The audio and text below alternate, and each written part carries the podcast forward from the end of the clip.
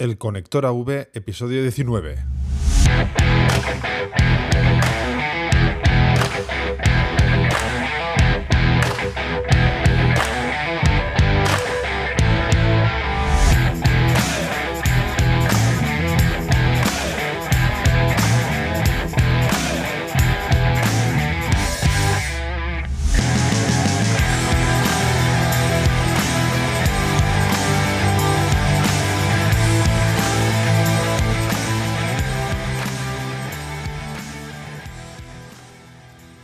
Hola y bienvenidos al nuevo episodio del Conector AV. El invitado de hoy es una persona que tenía muchas ganas de entrevistar, ya sobre todo por la persona que es, ¿no? Es una persona que me ha ayudado mucho eh, durante la pandemia cuando empecé este podcast, que se ha preocupado por si tenía dificultad en encontrar algún invitado, pues me ha facilitado la vida. Y es una de esas personas que, me he encontrado, eh, alguna vez lo he puesto en redes, ¿no? Que, me he encontrado muy buenas ah, amistades durante esta tragedia que estamos viviendo. He encontrado personas que no conocía y que ahora me lleva una sorpresa muy grata porque eh, son grandes personas y Felipe Calvin es una de ellas. Así que no lo dudé y se lo pedí. Y por supuesto me dijo que sí, claro, creo que los dos teníamos ganas de hacer un podcast como este y le pedí el currículum. Y bueno, yo que conocía solo un pelín de la carrera de, Felipe, pues cuando me ha enviado el currículum me he quedado también un poquito flipado, ¿no? Con, la cantidad de cosas que ha hecho. Es que lleva 20, más de 20 años, 20 y pico años de giras, que se dice pronto y no ha parado ni una vez. Así que os podéis imaginar, ahora me explico porque cuando eh, le hablo de alguien, me dice que lo conoce, o cuando hablas a cualquiera sobre Felipe Calvin, pues también lo conocen. Lo conocen en todos lados porque es que lleva muchísimos años en esto.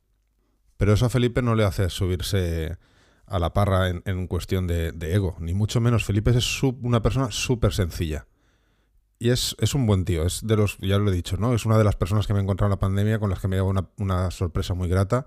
Es un buen tío y se le nota que es una persona humilde pero además es que tiene una formación muy variopinta, es decir, aparte de, que se ha formado en, sonido, en el CES y luego en cursos de Meyer, etc., antes de eso estudió informática y trabajó de informático, con lo cual esos conocimientos que tiene de unos y ceros y de redes, de, al final esa familiaridad que tiene con la informática, le ha ayudado también en el paso de los años a que esa transición al digital haya sido mucho más llevadera. Y también nos comenta esa importancia a los que ahora vienen, que hay que tener esa base importante, ya no solamente de conocimientos de informática básica, sino, sino de redes, de saber lo que está pasando. Cuando no te funciona una red Dante, pues saber por qué, ¿no? Saber qué, qué puede estar ocurriendo. Porque es súper frustrante que algo no funcione y no saber qué está pasando. Así que no os entretengo más. Recordad que este podcast es gracias a Avify la primera comunidad online que reúne empresas y técnicos de nuestra industria y que esto es el Conector AV. Quien te habla es Juanjo Vila. No te olvides suscribirte al podcast desde el podcatcher que estés escuchando este episodio. Dale al like o a las estrellas si te gusta y no me entretengo más. Vamos ya con la entrevista a Felipe Calvin, dentro audio.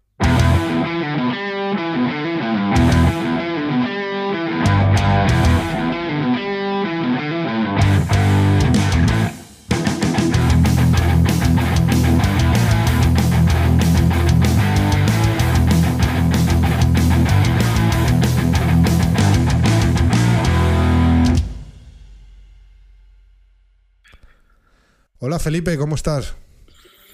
Hola, buenas tardes Juanjo, ¿qué tal? Bueno, bienvenido Sí, bienvenido al, Conector AV. Eh, ¿Has pasado ya eh, alguna vez por estos micros? Aunque, bueno, aquel momento fue para, para poner de manifiesto eh, ciertos artistas, y entre ellos Coquemaya, con el que tú tienes relación, que estaban poniendo en valor vuestro trabajo. Pero ahora ya queríamos tener un podcast que hablara sobre tu carrera, que en aquella ocasión no, tenimos, no tuvimos ocasión de, de poder profundizar sobre ella y sí que me gustaría eh, hacer un episodio porque viendo tu currículum, pues bueno, eh, tienes muchas cosas que contar. Así que para que no entreten, para no entretener a, la audiencia conmigo, que lo que importa aquí eres tú, cuéntanos quién eres y a qué te dedicas.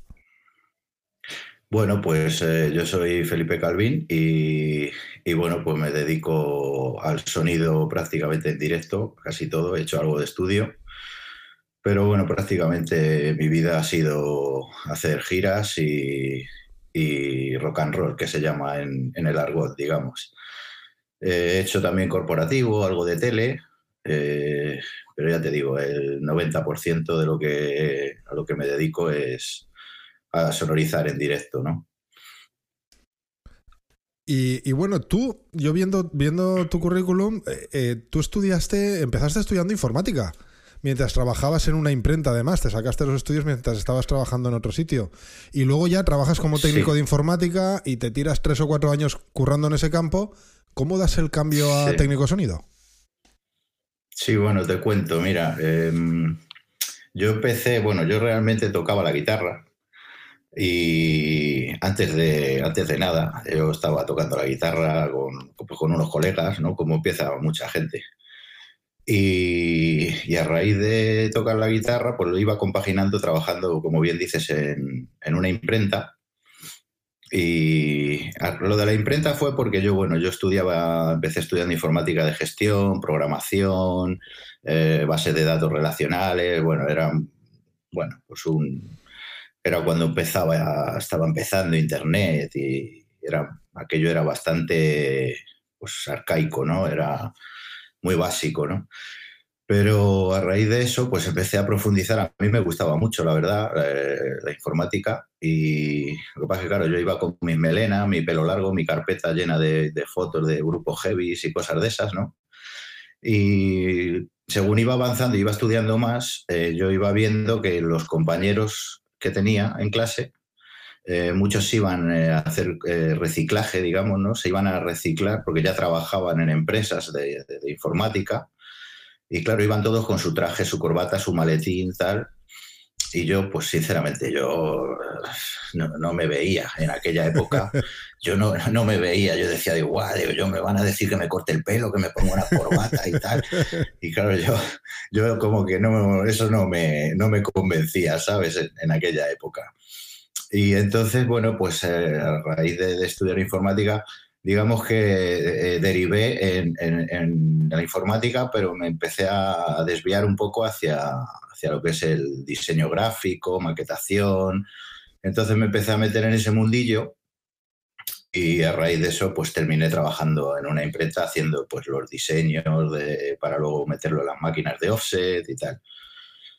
Y bueno, a la, par que hacía esto, eh, pues yo seguía con, mis colegas tocando y tal. Y bueno, eh, pues llegó un, un momento en el que dije, joder, si a mí lo que me gusta es la música y yo veía que como músico eh, tampoco me iba a ganar la vida. y, entonces dije, joder, pues ¿y por qué no estudio sonido, que está relacionado y tal? Y bueno, pues, eh, pues de repente me dio ese venazo y, y me apunté y, bueno, estudié en el CES y nada, y a raíz de estudiar en el CES, que prácticamente era un curso de, técnico de estudio, no, no era de directo, eh, pues, pues eso, me saqué el curso y dio la casualidad de que cuando terminé, pues había unas prácticas y en esas prácticas, pues me mandaron a hacer las prácticas a, a Fluge, que es pues una empresa de las más grandes que hay en España, si no es la más grande, eh, desde sonido, ¿no? Y bueno, pues entré en Fluge y a raíz de entrar en Fluge, pues empecé a, pues a ver los equipos, las mesas, a, aprender, ¿no? Eh, claro, cuando llegas allí, yo me acuerdo la primera vez que entré por la puerta de Fluge, eh, bueno, pues un colega mutuo que tenemos, Pablo Moreno, eh, me vio como despistado por allí por la nave, porque claro, yo estaba como alucinando viendo los rats de tapas, los, los, los compresores, los, los efectos, la microfonía, todo, ¿no? Y entonces él pues fue de los primeros que me cogió y me dijo, ¿tú qué estás? ¿Aquí de prácticas? Y digo, sí. Y dice, ven para acá. Y me cogió y me puse un rack delante y me dijo, ponme este rack en estéreo. y bueno, pues a raíz de eso, digamos que pues eh, me cogió como un ahijado y, y me empezó pues a, enseñar un montón de cosas sobre la corriente, eh, sobre, sobre las peas, sobre la, potencia, todo, ¿no? Fue como un poco, pues, pues uno de mis mecenas, digamos, ¿no? Uno de mis papás en este mundillo del sonido, ¿no? Y nada, y luego pues una cosa llevó a la otra y fui progresando, digamos, y aprendiendo y, y bueno, pues aquí llevo ya veintitantos años trabajando de esto, ¿no?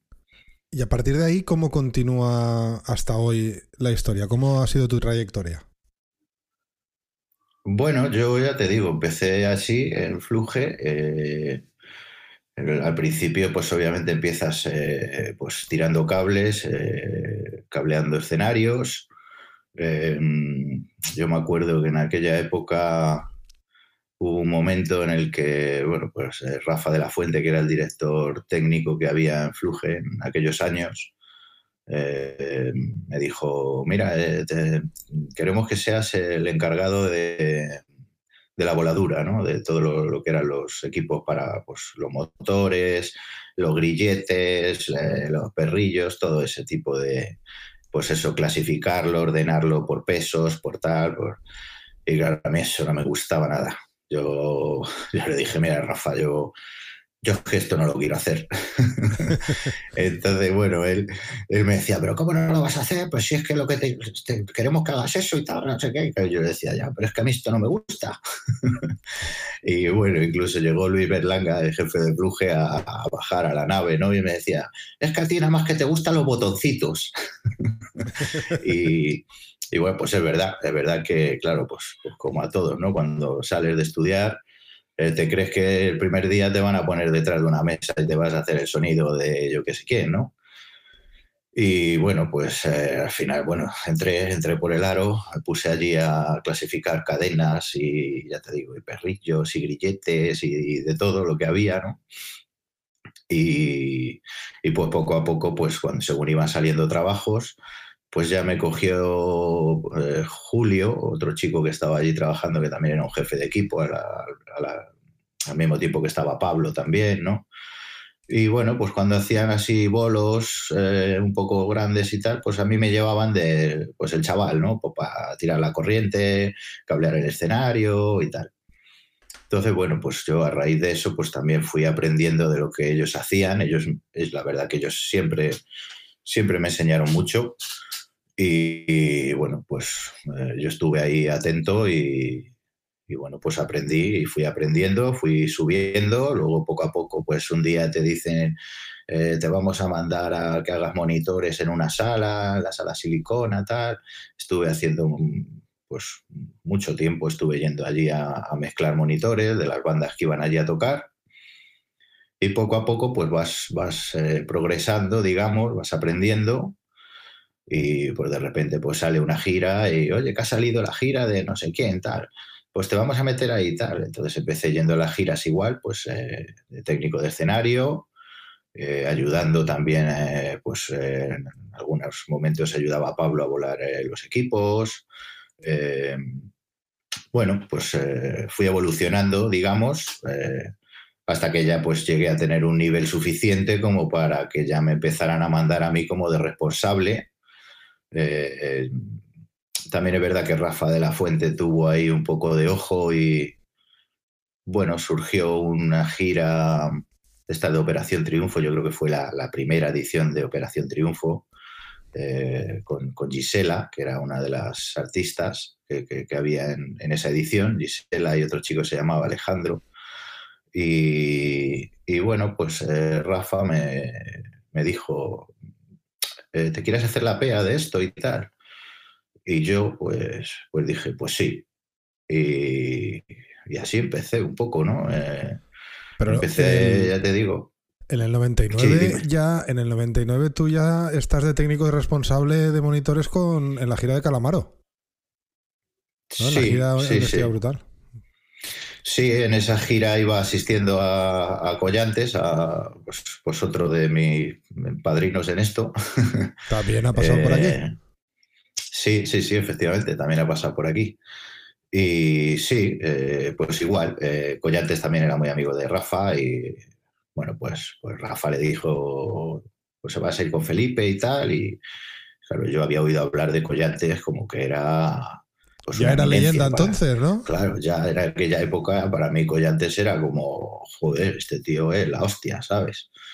Entonces, bueno, pues, eh, pues igual, aprendí mucho, aprendí mucho todo lo que, lo que pude y, y fui evolucionando, ya te digo. Yo he tenido también pues, pues la suerte de trabajar pues, con, pues, con Collantes, con, con, José Luis Crespo, con, con Rosillo, con, con, no sé, con muchos, me dejo a muchos, con, con Demetrio Gómez, eh, muchos técnicos que, eran y, son de primer nivel. Y, bueno, pues, eh, pues igual que decía el otro día Juanjo, eh, pues yo me fijaba mucho, yo veía mucho, escuchaba mucho lo que estaba pasando y, bueno, pues fui quedándome un poco con, lo que más me gustaba de la forma de trabajar, digamos, de cada uno de los técnicos a los que yo asistía, ¿no? Y les, y les montaba el equipo.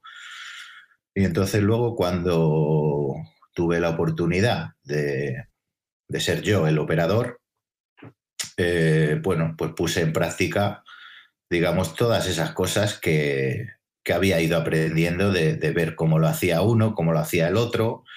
Y, ya te digo, yo me quedé con lo que más me gustaba a mí, de cómo lo hacía cada uno de ellos. Y, bueno, y lo sigo haciendo a día de hoy también. Muchas veces voy asistiendo y, siempre eh, me fijo mucho en, la manera de trabajar de, los operadores que vienen con, con, sus bandas, ¿no? Y bueno, pues así, así empezó un poco todo, ¿no? Y desde, bueno, así que empezamos más o menos en el 98, empieza como tu plato fuerte como técnico y desde entonces yo viendo el currículum esto ha sido un no parar. Llevas, tío, desde el 98 girando además sin perderte prácticamente ningún año. Son más de 20 años sin parar. ¿No te ha apetecido nunca? Yo sé que has hecho corporativo, televisión alguna vez, pero ¿no te ha apetecido nunca parar un año más tranquilito, centrado un poco en el televisión o el corporativo? Bueno, tuve... Sí, sí, sí tuve una, época eh, que, bueno, pues me surgió también la oportunidad de de hacer una especie como de, gran, no gran hermano, sino más bien como un, no sabría decir. Sí, como un la voz, como algo así, ¿no? Era, era un programa que luego no tuvo éxito eh, y se canceló a las pocos, tuvimos un par de semanas o algo así. Eh, se llamaba mm, Estudio de Actores, me parece que se llamaba algo así. Era igual, era en una casa como si fuera Gran Hermano, eh, donde había profesores de interpretación, eh, guionistas, etcétera, ¿no? Entonces había chavales allí que iban a, pues digamos, a aprender a hacerse actores, ¿no? Pero ya te digo, no, no caminó eso mucho y, y nada, pues eh, al final lo tiraron abajo porque no, no tenía audiencia.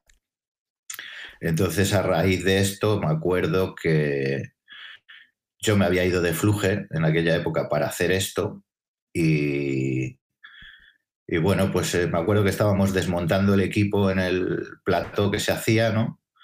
Y según estábamos desmontando el equipo, eh, pues me llamó, me llamó Luis Berlanga eh, de Fluger para, no recuerdo ahora mismo, la verdad, no recuerdo para qué gira era o para qué era, pero bueno, sí que me dijo como, oye, mira, que ha salido este trabajo, tal, no sé qué, no sé cuál. Y yo como vi que aquello se había ido abajo, pues me volví a reenganchar, ¿sabes? Le dije, sí, sí, yo sí, por supuesto y tal.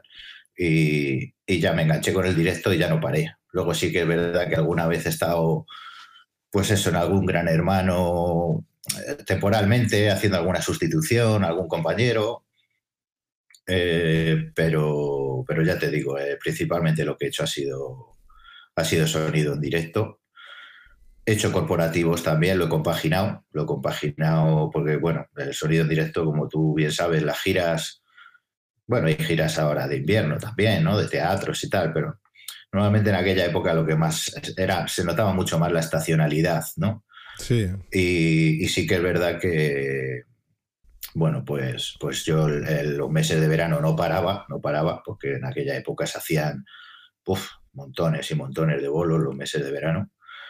Y luego cuando llegaba pues, eh, septiembre, octubre, eh, de repente se terminaba y era como el desierto, ¿no? No, había nada, ¿no? Se, se, separaba todo. Y entonces a raíz de ahí pues empecé poco a, a compaginarlo haciendo, haciendo pues, eh, eventos, ¿no? eventos corporativos con empresas así que se dedicaban a eso, con Fluge también, por supuesto. Y bueno, eh, pues digamos que rellenaba los meses de invierno que a lo mejor tenía pues algunas galas, tipo galas de Cadena 100 o ese tipo de galas que se hacían en el Palacio de los Deportes, ¿no? Y que se hacen. Eh, entonces compaginaba los pocos trabajos que había, digamos, de rock and roll, los compaginaba con, con este tipo de eventos, ¿no? Con eventos corporativos en hoteles o en sitios así, ¿no? Que eran cómodos, eh, bueno, se cobraba algo menos, pero bueno, te servía para rellenar el, calendario. Y bueno, eso es una. Pues eso fue. Sí, es algo que hacen, es algo que hacen bastante, bastantes técnicos, ¿no? El, llenar el, invierno con, eventos más corporativos y, y, el verano, pues dedicarse más a la gira. También es verdad que es cuanto más más eventos hay normalmente por ferias, exhibiciones, eh, resultados de empresa, etcétera, pues bueno, suele ser en invierno. Así que es, algo habitual. Oye, la lista que la lista de tus de, la lista de, con los artistas que ha trabajado es, es larga de narices. ¿El nivel de exigencia de, todos los artistas es siempre más o menos el mismo? ¿O, hay o te has encontrado diferente, diferentes opciones o diferentes opiniones al respecto? Bueno, eh, eso es, una pregunta. no hace falta nombres, ¿eh? No hace falta nombres.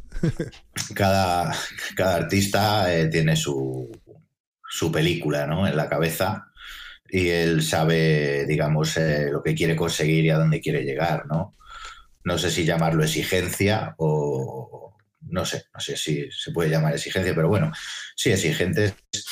Yo pienso que todos los artistas son exigentes. Lo único que tienes tú que saber eh, ver, digamos, es lo que quiere el artista de ti, ¿no? Lo que quiere conseguir de ti, eh, cómo quiere sonar, a qué quiere sonar.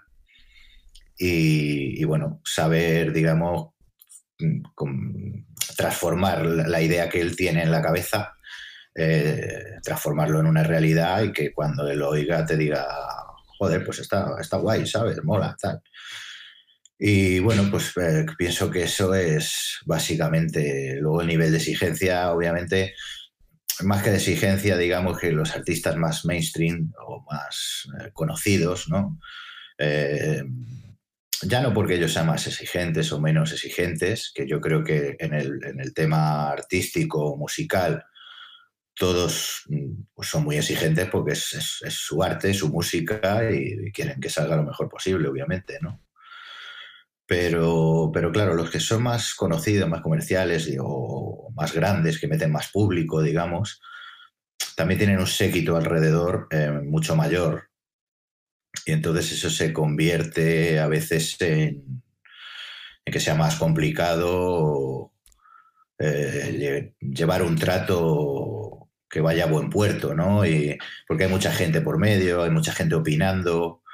Eh, no sé si me explico. Sí, sí. Yo, te iba, justamente es el adjetivo que iba a usar para, para, para acompañar lo, que estabas diciendo, es que se complica todo más. sí, al haber mucha más gente, mucho más ayudantes de producción, mucha más de todo, eh, pues bueno, pues hay muchos más ojos que, miran, escuchan y opinan, ¿no? Hay veces que el que opina eh, sobre el sonido, sobre las luces o sobre el vídeo, lo que sea, pues resulta que no es un tipo que esté preparado para eso, simplemente a lo mejor es, yo qué sé, un conductor o un, no sé. Eh, hay muchas opiniones que, llegan a los oídos de los artistas que no tienen por qué, por qué ser siempre opiniones, eh, digamos, muy válidas, visto desde el punto de vista técnico. Claro. Ahí, ahí juega mucho también la personalidad propia y la seguridad propia del propio artista que, que, confíe en, su criterio y en el criterio del técnico que, en el que ha dejado eh, en sus manos el, audio. Oye, ¿te lleva mucho tiempo llegarte a entender con, los artistas? O sea, lleva mucho tiempo, esto no solo a ti, sino en general, ¿no? El, el hecho de llegar a entender cómo quiere sonar. ¿Es un proceso que, cuesta de aprender, que requiere su tiempo, o realmente en poco tiempo ya hay ese, esa, ese, ese feeling de, de, saber lo que, está, lo que quiere conseguir el artista? Bueno, depende, depende. Hay veces que, por lo que sea, por la personalidad, por, pues, eh, por el carácter de, unos y de otros, eh, digamos que entras a la primera y hay otras veces que te cuesta más eh, pero bueno, es, un trabajo que hay que hacer, es un periodo por el que hay que pasar. Y ya te digo, hay veces que ni siquiera el propio artista eh, tiene claro cómo quiere que sea el resultado final, ¿sabes? Porque pues a lo mejor eh, hay un director musical, hay un montón de músicos, él, tiene una idea, el director musical tiene otra, el, teclista tiene otra. entonces, bueno, es un poco escuchar, escuchar escuchar a todos y, hacer un hacer como un resumen de todo lo que escuchas e intentar plasmarlo de manera que todo el mundo quede eh, quede contento, ¿sabes? Con el resultado. Hay veces que cuesta más, hay veces que cuesta menos, pero bueno, tampoco es un tampoco se tarda tanto, ¿sabes? Es, unas reuniones, unas escuchas, unas, unas premezclas y sobre lo que esté mezclado y tal, pues, este, pues ya te van diciendo, pues mira, yo creo que esto tiene que estar un poquito más alto, esto un poquito más bajo, o quiero que suene más grande, o quiero que suene más pequeño, o bueno, ahí ya entra un poco el diálogo y en ese diálogo pues, pues vas eh, limando cosas hasta que llegas a conseguir eh, el objetivo final que es que, que, le guste tanto al artista como, como a ti, ¿no? Lo que estás haciendo, ¿no? Y yéndonos a la parte tuya de formación, tú tienes formación, como ya hemos comentado, en, informática.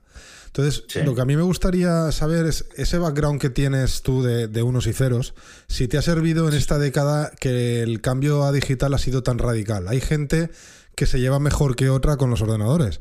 En tu caso, dada tu formación inicial, ¿dirías que te ha costado menos adaptarte a, todas las nuevas tecnologías, sobre todo en esta última década, que es cuando ha pegado un, cambio importante? Bueno, yo pienso que, mal no me ha venido eh, saber de, informática, desde luego. Eh, yo me acuerdo cuando yo empezaba, los, técnicos que, ya llevaban muchos años y que ya estaban, digamos, posicionados, eh, claro, eran muy analógicos todos, normal, ¿no? Era lo que había, ¿no? Entonces, de repente, cuando empezaron a aparecer la 02R, la, 03D, las, las, mesitas estas digitales y tal, eh, pues, pues, pues, sí, que, sí que es cierto que yo veía que a lo mejor a, gente que ya eran técnicos para mí consagrados, eh, veía como que, como que les costaba ¿no? un, un, poquillo más, cosa que yo pues bueno, pues no sé si sería por, tener ese background que dices de, haber estudiado informática o, simplemente por la edad, eh, digamos que te entra más por los ojos, ¿no? Y la verdad que, sí, yo pienso que, sí, que me, vino bien, me vino bien y, la verdad que lo, aproveché y, bueno, hoy en día prácticamente casi nadie usa ya consolas analógicas, ¿no? y, ya te digo, pienso que sí, que me vino bien para, para hacer ese paso ¿no? del analógico al digital. Bueno, y, no solamente el tema de la mesa, ¿no? En sí, es decir, eh, por ejemplo, algo que creo que claro. claro. las redes, por ahí, ahí voy justo, justo, me lo has quitado de la, boca. El, el entender qué está pasando en ese, en ese conector RJ45 que le metes por ahí un montón de canales y se distribuyen. Entonces, eso yo entiendo que, a alguien que no, que no se está metido en redes le cueste más de ver. ¿Cuánto, ¿Qué importantes son las redes hoy en nuestro trabajo, no? Bueno, de hecho es que yo creo que hoy en día ya no hay un concierto que, que se haga sin redes. O sea, las redes son a día de hoy son imprescindibles para hacer cualquier espectáculo, ¿no? Porque bueno, todo, las, las etapas son digitales, eh, las mesas son digitales, eh, los equipos eh, son digitales también, luego llevan las etapas dentro con su DSP, con hoy en día todo es, todo es informática realmente, ¿no? Aunque sea aplicada al sonido. Pero, bueno, en los coches, en los coches también pasa, en los coches también pasa, que dice, Jolín, eh, antes preparaba la bujía y ya está, ahora si no cambio el software no, no arranca el coche. Ahora vas a cambiar un faro de un coche y tiene que ir un informático a hacértelo. sí, sí, es verdad, es verdad. Pero sí, yo pienso que, hoy en día es, es, básico saber de redes eh, y cada día más, cada día más porque, bueno, esto Yo creo que es una necesidad y, sobre todo ahora mismo es una asignatura pendiente en nuestro sector porque me sigo encontrando eh, muchas veces esa falta de, información sobre, sobre cómo funcionan las redes. Y bueno, mm. nosotros alguna vez hemos dado algún curso ahí en, en, la empresa cuando de redes que suele, suele ser muy provechoso porque luego la gente te, te, viene y te dice, bueno, ahora entiendo mucho más lo que estaba pasando que lo que yo creía que estaba pasando o por qué no se transmite en determinadas circunstancias. Así que yo creo que hay que incidir, hay que continuar incidiendo mucho más en la formación sobre redes porque la considero súper importante. Ya no solo para sonido, sino también para iluminación y para vídeo, ¿no? Para todo, sí, sí, para todo, para todo. Hoy en día, ya te digo, todo va por red, todo, todo, absolutamente todo va por red. Y es básico, es básico tener conocimiento de redes porque pues, si no, que estás perdido. O sea, sino de un problemilla que puede ser una tontería, si no sabes de redes, eh, se puede convertir en, un mega marrón, ¿sabes? O sea que sí, yo considero que sí, que saber de redes y... y... no hay nada más frustrante que, que, no vaya y no saber por qué. Sí, sobre todo eso, ¿no? y aparte lo que te digo, que puede ser una tontería y, para alguien que no tenga ni idea de redes, pues es un mundo, ¿no? Es, un mundo, Que, que, dice, madre mía, llevo aquí no sé cuántas horas, no sé qué pasa, no suena, no me llega o no me sincroniza el rack del escenario con la mesa, ¿por qué? ¿Sabes? Entonces sí, es, es importante, muy importante saber de redes y cada vez más, porque esto, como te digo, esto no, esto no para, esto va más. Yo antes te tenía que aquí preparar una pregunta, pero me las, me las has quitado de la boca al principio del todo, pero bueno, la, voy a hacer a ver, eh, eh, sobre todo para que nos cuentes tus preferencias, ¿no? Tú sobre todo eres técnico de PEA. Sí, sí, me he especializado más en, ese campo, sí. Bueno, digamos que empecé haciendo monitores, como la mayoría de la gente. Eh, es raro empezar haciendo PEA desde un principio eh, empecé haciendo monitores, eh, hice muchos monitores, hice giras haciendo monitores, pero bueno, del momento que pasé al otro lado, digamos, eh, yo me sentía mucho más cómodo porque, bueno, monitores en la época que yo empecé, ahora se trabaja mucho más con INIARS y tal, que digamos que puedes hacer unas mezclas prácticamente que pueden ser como un disco, ¿no? Aquella época se trabajaba mucho como monitoraje de escenario, con side un montón de, altavoces sonando en, el escenario, ¿no? Entonces, bueno, te tenías que dedicar a dar 200 eh, paseos de la mesa al monitor, del monitor a la mesa. De... Ahora, por ejemplo, eso, pues con las mesas digitales, vas con una tablet, eh, remoteas la mesa, te pones delante del monitor y estás escuchando delante del monitor lo que está pasando. ¿no? En aquella época se hacía base de paseos. Y bueno, a mí nunca, nunca me gustó eso, no, no sabía muy bien, digamos, qué hacía, o por lo menos mm, no, no tan bien como a mí me hubiera gustado. Y, y luego un poco por mi carácter también, eh, digamos que cuando me, me, aturullaba, ¿no? Me aturullaba, de repente, eh, pues no sé, llegas a una prueba con poco tiempo, eh, los músicos todos tienen prisa por sonar los primeros, eh, y cuando te hablan cinco personas a la vez, eh, pues yo me aturullaba, ¿sabes? Me aturullaba e incluso pues, pues, llegaba a decir, a ver, callaros todos, dejadme en paz, ¿sabes? A ver, tú primero, tú, ¿sabes? Eh, Entonces, ese, tema que acabas de abrir me parece muy interesante. y no lo hemos tratado en el podcast, además. qué importante es para vosotros mantener la calma en esos momentos y, sobre todo lo que tú estás diciendo, ¿no? Saber dirigir y, después de la A a la B y si esto tenemos este tiempo, pues hay que priorizar. ¿Cómo gestionas tú esas crisis? Yo la verdad que no la gestionaba muy bien, Juanjo. Yo ya te digo, me aturullaba, sí, me aturullaba y al aturullarme, pues claro, tú a lo mejor no te estás dando cuenta, pero resulta que estás hablando mal, ¿sabes? A lo mejor estás, yo que sé, estás levantando el tono más de lo debido y yo eh, me daba cuenta, porque claro, yo en el momento en que yo de repente me sentía como que me estaban hablando seis personas a la vez, claro, pues yo instintivamente yo era como, a ver, callaros todos, ¿no? Y cuando dices ese callaros todos, eh, se quedaban todos como mirando, callados ahí, como mirando, como diciendo, hostia, ¿sabes? Este tío se ha mosqueado, ¿sabes? te miraban ahí como... Y claro, yo no me daba cuenta hasta que levantaba la vista de la mesa y veía que me estaban todos mirando como diciendo, ¿puedo hablar? ¿Sabes? Entonces, como que vi que, bueno, pues que no, no estaba cómodo, no era mi sitio, ¿no? Y bueno, pues cuando tuve oportunidad de pasar al FOH, eh, yo me sentía mucho más cómodo, lo primero porque pues yo mezclaba, digamos, eh, con, el criterio que yo tenía, eh, no con el criterio de, otro, y, no mezclaba como quería otro, sino como quería yo. Pues mira, me lo has, puesto, me lo has puesto votando en, y en el punto de penalti, porque la siguiente pregunta que te iba a hacer es eh, medir versus oír. Tú eres una persona que después del CES, no lo has dicho, pero mm. sí que estuviste estudiando diseño de sistemas. Y tú que llevas tanto tiempo en esto y que has visto evolucionar los sistemas de medida, ¿qué opinión tienes al respecto de medir versus oír para ajustar la PEA?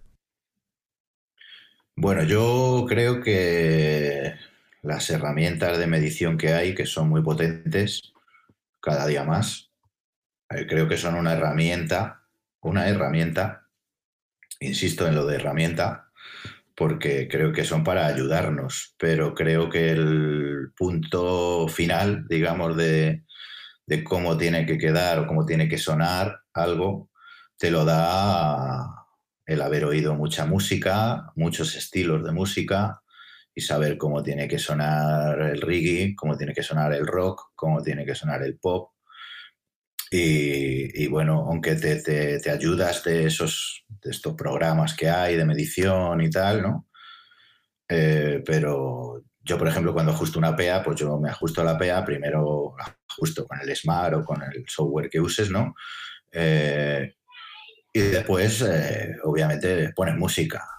Y a lo mejor te quedas escuchando y dices, joder, me lo he dejado demasiado plano el equipo. O o yo qué sé, a lo mejor en la gráfica que te muestra el ordenador, pues te crees que estás bien de su graves y cuando pones música ves que estás pasado, ¿no? O que te has quedado corto. Entonces sí que el toque final, digamos, eh, yo siempre lo hago de, oído, ¿no? Me parece mm. que es como, como hay que hacerlo y por lo menos es como yo lo he aprendido de la gente que, que he aprendido, ya te digo. Tú has visto evolucionar eh, sobre todo, bueno, cuando tú empezaste ya como técnico, yo no sé si estaban ya los line arrays en, en uso en uso generalizado. Bueno, yo cuando empecé, empecé con equipos estacados, ¿no? Bueno, y, volados también, pero equipos, equipos, digamos, de, convencionales, ¿no? ¿Cómo viviste ese cambio entonces? ¿Cómo viviste el cambio de los equipos destacados eh, a, de repente verte con un sistema mucho más eficiente? Bueno, pues eh, la verdad es que eh, eran equipos que tenían una tecnología mucho más avanzada y eran equipos que, claro, no era lo mismo volar, por ejemplo, yo qué sé, en la gira de, de Maná, recuerdo, eh, que volábamos, yo qué sé, el Turbo Sound que podíamos volar, ¿no? Pero creo que eran como 40 cajas por lado, con sus cadenitas, tenías que ir contando los eslabones, depende del ángulo que quisieras darle a esa caja con respecto a la que tenía encima. Era, digamos, mucho más laborioso volar una PEA eh, que volar un, line array, ¿no? Es verdad que yo el primer line array que, que toqué, digamos, en mi vida fue Meyer, fue el M3D que era un line array que sonaba y, aún a día de hoy suena muy bien. Eh, pero era bueno, era un line array muy pesado para moverlo, pues eh, tenías, necesitabas de, toros, ¿no? Para poder moverlo, porque cada caja pesa casi 200 kilos, eh, al llevar las etapas dentro y tal. Pero luego a la hora de engancharlo con los motores y tirarlo para arriba, eh, lo que era la angulación entre cajas eh, y todo eso, pues era pim pam, ¿sabes? Era muchísimo más rápido que podía ser volarte un, pues eso, un Turbo Sound, por ejemplo, ¿no? Y ahora están de moda los, los Liner Rise, pero ya que no llevan angulación manual, sino que son eh, con angulación digital, con digital steering. Sí. ¿Tú crees que eso está para quedarse? ¿Crees que realmente ahora lo que vamos a ver son líneas rectas de, altavoz y, entonces la angulación va a ser toda digital? ¿O, aún nos queda para que eso sea un estándar? Uf, no sé, vaya pregunta, ¿eh? bueno, o, incluso, que vengan. Pero... Claro, incluso que vengan sistemas más clásicos, ¿no? Como los de KV2, que están también, eh, ellos se van a la fuente puntual, ya no, no, no, defienden el array. ¿Qué crees que tú, qué crees que va a pasar en este tema? Hombre, yo lo que veo es que en los, en los line arrays estos nuevos que me dices, ¿no? De, que es todo, todo recto y, lo que mueven es, son los lóbulos, digamos. Eh, los que yo he oído a día de hoy, eh, no he oído ninguno que, yo qué sé, que, diga, ah, sola, qué barbaridad, ¿no? Eh, sí que es verdad que, bueno, que es alucinante, ¿no? Cómo mueven el lóbulo de medios, cómo, cómo cubres justo hasta donde quieres cubrir, ni un metro más ni un metro menos. bueno, yo creo que es eh, por ahí, ¿no? Que, digo, ya no que suenen mejor, sino que el control que tienes y sobre es un control brutal. brutal. desde luego, brutal, de, hasta dónde quieres llegar y dónde quieres que muera el sonido. Y, me parece que es una tecnología que se irá mejorando y sobre todo irá mejorando la calidad del sonido. Porque a día de hoy, ya te digo, yo los que he escuchado eh, hacen muy bien esas funciones de control, ¿no? De hasta dónde quieres llegar, corto por aquí, corto por allá, quiero que se oiga aquí en el metro 39, quiero que, no, que deje de oírse y das un paso y ya no hay equipo. Eh, pues eso es alucinante, desde luego. Pero, eh, bueno, eh, la calidad de, un, de line array, digamos, de los, de los que no son así, eh, a mí me parece que es todavía está, está bastante lejos de, lo que hay hasta ahora con esa tecnología. Como te digo, seguramente se mejorará y probablemente quedarse se quedará, pero no creo que desaparezca los line arrays que conocemos ahora, el tipo de line array que conocemos ahora. Por lo menos no a corto plazo.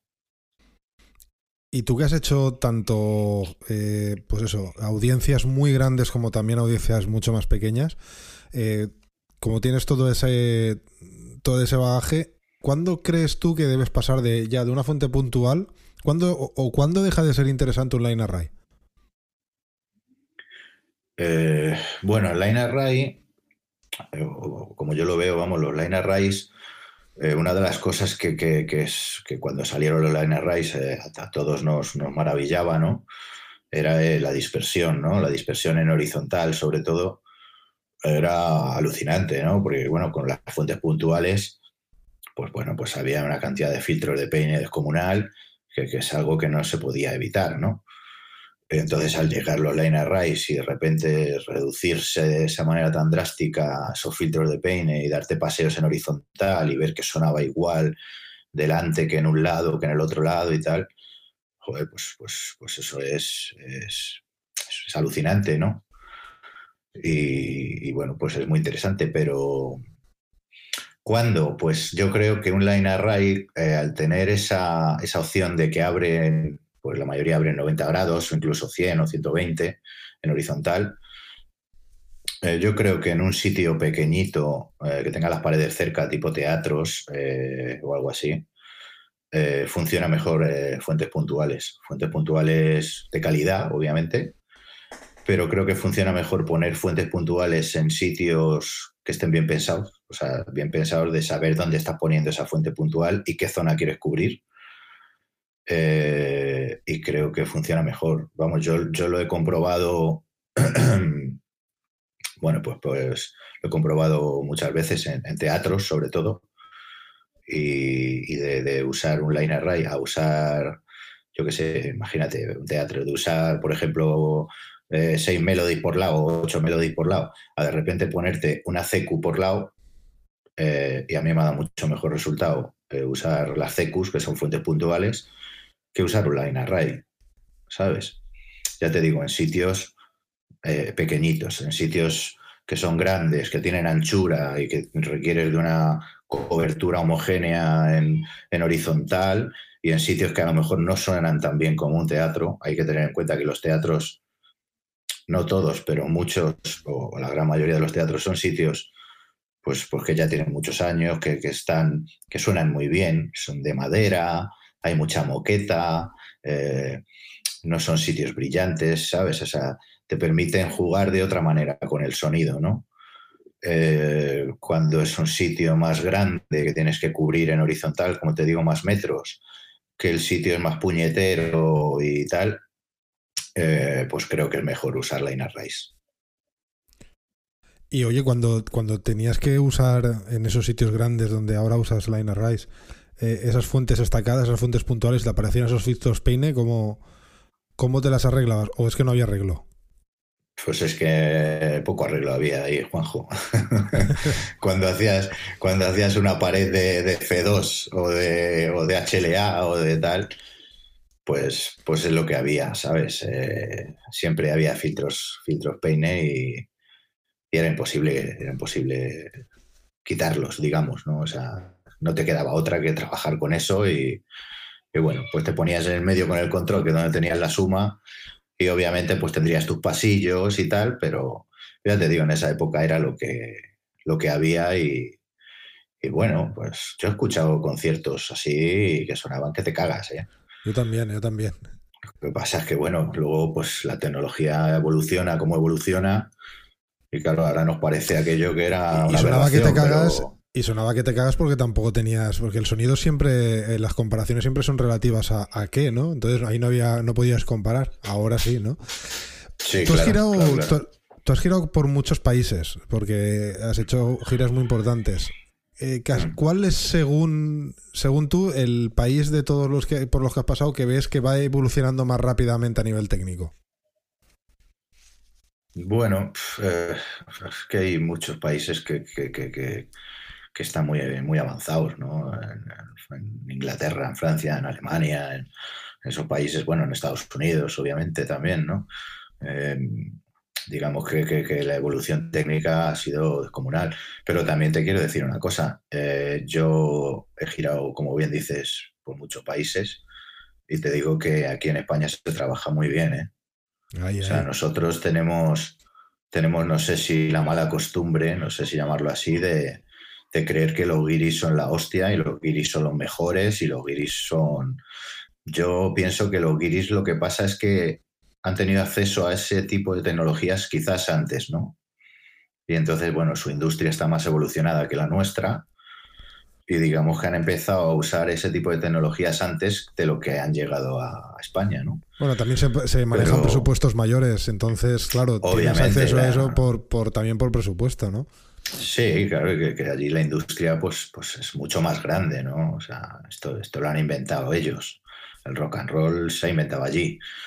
Entonces. Eh, Mira, lo mismo que dijo Juanjo el otro día. Y es que esto, ah, esto, lo inventaron, esto lo han inventado ellos. Sí, sí, sí. Bueno, pues es que tienes razón, ¿no? Esto lo han inventado ellos, nosotros hemos ido aprendiendo, ¿no?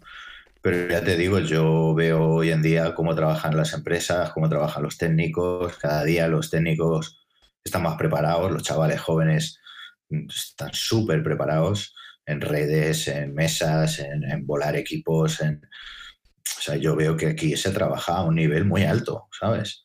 Cuando te dejan, obviamente, cuando hay presupuesto, cuando tienes que hacerlo en las fiestas de no sé qué pueblo con el equipo marca Acme, pues, pues bueno, pues, pues lo haces y ya está. Pero cuando hay un presupuesto y cuando se puede, eh, vamos, yo te digo que en España se trabaja a muy alto nivel, ¿eh? porque también cuando vas fuera, eh, claro, no vas fuera como cuando vienen ellos aquí, ¿no? Por lo menos yo con los artistas que he trabajado fuera, pues no he ido con unas producciones descomunales de decir, guau, es que nosotros llevamos aquí un nivel de exigencia de la hostia, ¿no? Entonces, bueno, pues trabajas eh, con ellos, pero también ves un poco eh, la segunda división de ellos, ¿no? O la segunda o la tercera división de ellos, no, no solo la primera línea, ¿no? Digamos. Entonces te das cuenta de que dices, bueno, pues en todos los lados cuecen ¿no? Eh, cuando se puede trabajar y hay presupuesto y hay dinero, se trabaja bien aquí y en Fernando Po, ¿no? Y cuando no hay dinero y no hay presupuesto, pues hay que agudizar pues el ingenio. Que, hay, claro, hay que agudizar el ingenio y apretarse el cinturón, no queda otra. Oye, y una nota divertida para el podcast. ¿Qué es lo que más, más surrealista que te ha pasado de, de bolo? Uf, no sé, que me han pasado muchas cosas, no sabría qué decirte. pues no sé, que se, que se te descuelgue una pea eh, empezando a, acabar un festival, empezar a bajar una PA y que de repente un aerogrip de, un B2 eh, eh, se corte como si fuera mantequilla y se te quede la PA dando hostias contra el escenario. no sé, o que te caiga un tormentón gigante y, y estés durante horas y horas bajo la lluvia y cuando vayas a meter las cajas después de bajar la PA en sus patines, resulta que se haya hinchado la madera y que no entre las cajas en los patines, ¿sabes? Por ejemplo, ¿sabes? Se me ha pasado. Y yo no daba crédito, ¿no? Porque yo estaba... Esto me pasó en, pues en un festival, en, creo que fue en el Arenal Sound o algo así, de esta vez que diluvió, ¿no? En esos festivales y, y bueno, no voy a decir la marca de pea que era, pero pero bueno, sí que estaba, estaba yo con el walkie hablando con, el, con Miguel, con Miguel el Rasta, un colega, que era el que estaba, digamos, bajando la pea. Yo estaba esperando que me mandara las cajas para meterlas al camión, ¿no? Y claro, yo le decía, Miguel, mándame las cajas, Miguel, mándame las cajas. Y él me decía, joder, es que no entran, no entran en los patines, Felipe. Y claro, yo decía, digo, pero ¿cómo no van a entrar en los patines, tronco? Que no, tío, que se han hinchado, que no entran. Y ya, claro, fui y lo miré y efectivamente eh, las cajas no entraban en los patines, tío. Se había hinchado la madera y no, y no entraban. bueno, pues muchas, muchas cosas, ¿no? Muchas cosas. Eh, pues yo qué sé, este, este, este, año pasado, por ejemplo, girando con, Marea por Europa, que llevábamos eh, pues toda la infra, digamos, ¿no? Los controles, eh, la microfonía, los in todo, ¿no? Las mesas. bueno, pues me acuerdo que volvíamos de, de tocar en Londres y íbamos, eh, llevábamos un sleeper, eh, viajábamos, hacíamos la gira en un sleeper, eh, un sleeper que parecía un hotel de cinco estrellas, la verdad, estaba muy guay. Y bueno, llevamos un remolque con, pues eso, con todo el material que llevábamos, ¿no? Los amplificadores, el backline, todo. pasamos de Dover a, a, a, Francia, ¿no? Íbamos hacia París, tocábamos en Bataclan y bueno, pues lo típico que ya era, no sé qué hora era, estábamos muertos de hambre y tal, y llevábamos un, conductor alemán ahí que, pesaba 150 kilos, era un tío enorme, que por cierto nosotros llevábamos una maleta entera llena de jamón ibérico porque uno de los técnicos era de, es de Mérida y tenía muy buen jamón, ¿no? Y se nos lleva, estábamos todo el día comiendo jamón ibérico y le ofrecíamos jamón y el tío decía que no, que no comía grasa. Y y claro, le veías y decías que no come grasa, tío. Digo, si pesas 150 kilos, tronco. y, había unas pizzas que nos habíamos dejado ahí en el sleeper, unas pizzas que, nos habían sobrado de, del día anterior, que estaban todo grasientas. Y el tío vio las pizzas y nos dijo, oye, eh, de eso no, pero, pero de esto sí, ¿eh? Y decíamos, joder, mira, el que no come grasa, pues ya, tiene la explicación a los kilos. Si la grasa del jamón no engorda, hombre. Si es buen jamón, no engorda. Pues ese, ya te digo, paramos, paramos, yendo hacia París, paramos en, un área de estas de servicio de carretera. Eh, claro, era el sleeper más el remolque, y había como una rotonda muy chiquitita. Y claro, pues mientras que la gente se bajó a comprarse unas hamburguesas o no sé qué, eh, yo me quedé como ayudándole a que diera la vuelta con el sleeper a la rotonda para volver otra vez a incorporarnos a, a la autopista, ¿no? Y bueno, pues a base de maniobras, venga ahora para acá, ahora para allá, ahora para acá, ahora para allá. El Frank, este se llamaba Frank, eh, pues ya una de las veces yo vi que, una de las ruedas del remolque se subía como en la acera y vi que salían como unas chispitas, ¿no? Y digo, joder, qué raro, digo, salía ahí como unas chispas, ¿no? del eje de la rueda. Y claro, me dije, bueno, será porque al, como va cargado y tal, digo, al forzar, pues yo que sé, habrá rozado algo y habrá salido una chispita. No le dio mayor importancia, la verdad. Eh, bueno, el caso es que cuando ya conseguimos hacer la última maniobra, pues ya le digo, Fran, digo, dale para adelante, dale para adelante, enderezalo ya. Y ya el tío cuando le enderezó, pues claro, cogió un poquito de velocidad el slipper, ¿no? Y ya cuando se puso recto, de repente veo cómo esa rueda que había visto que salían chispitas, se sale y, adelanta al, al, slipper rodando. ¿Sabes? Claro, salí corriendo, Fran, para, para, para, para. Ya el tío paró, se bajó, y resulta que se había jodido el eje, ¿sabes? O sea, yo pensaba, digo, qué raro, ¿cómo se le van a haber salido los tornillos a la rueda, no? Bueno, pues no había sido eso, había sido que, que, el eje que, que, ataba la rueda, digamos, que sujetaba la rueda al eje, pues eso se, se, lo había cepillado, ¿sabes? Y bueno, pues tuvimos que parar, estar allí parados, llamamos a, pues a gente de producción que nos llevaba en la gira y claro, no había, no había otra solución que fuera un camión desde París, eh, bajar todo el material que llevábamos en el remolque, cargarlo en ese camión y luego irnos con una rueda menos, pero ya con el remolque sin peso, ¿sabes? Porque si eso nos hubiera pasado a 100 kilómetros por hora, eh, pues probablemente incluso podía haber hecho hasta volcar el slipper, ¿sabes? Joder. Pero tuvimos la suerte de que nos pasó, pues eso, haciendo una maniobra. Bueno, muchas, muchas anécdotas, Juanjo. No, claro, con todo, con toda, todo veintipico años, pues bueno, para mucho. Eh, pues hasta aquí toda la lista de preguntas que quería, que quería hacerte. El, mm, sobre todo, bueno, me gustaría sí que tú que tienes que conoces tanta gente que me recomendaras una persona para traer al podcast. Bueno, pues eh, bueno, a mí me gustaría que, que llamaras a, Alberto Liras, ¿no? Que es, ya está, ya está, ya está hablado. Ya, ese ha llegado tarde. Otro. Sí. Otro, pues eh, no sé, pues por ejemplo, ¿tiene que ser de sonido o puede ser de No, no, no, no, ni mucho menos. Puede ser de lo que quieras. Ah, pues mira, yo tengo un buen amigo que es un gran iluminador. Eh, es el iluminador de Bumburi, eh, bueno, de Marea también. Miguel González. Miguel González me parece un crack y creo que puede aportar muchas cosas interesantes. Pues me quedo con ese nombre. Eh, ya, te paso, ya te paso el contacto. Sí, sí, eh, lo traeremos para, si quiere, claro, para que venga a contarnos su, experiencia. Felipe, esta es una de las entrevistas que más ganas tenía de hacer, por, y, y, aquí no quiero que suene tópico porque nos hemos conocido durante el confinamiento, pero ha sido una experiencia mm. para mí súper gratificante conocerte y, tenía muchas ganas de, hacer un podcast solo sobre ti, ¿no? Así que te agradezco un montón tu tiempo y, nada, eh, espero que, todo el mundo aprenda de, tu experiencia y ahí estamos, ¿no? A ver si nos dejan algún día volvernos a, a juntar a la gente y podemos por fin conocernos en persona.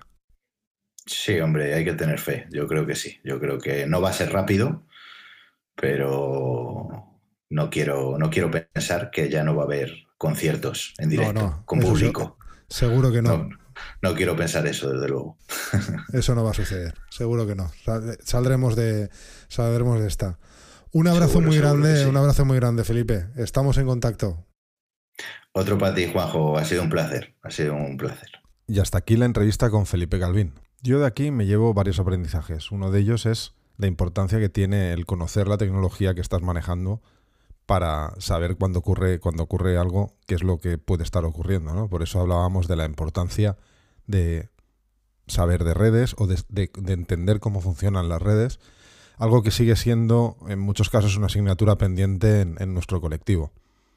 Y bueno, el segundo aprendizaje es algo que nos vino también con el episodio de Juanjo Beloki, que es, es ver y observar mucho lo que hacen las personas que ya llevan mucho tiempo en esto y así fijándonos en por qué hacen las cosas y oye, preguntando que también, preguntando si llega a Roma y yo creo que una de las virtudes de la inteligencia está en, saber preguntar, en ser curioso.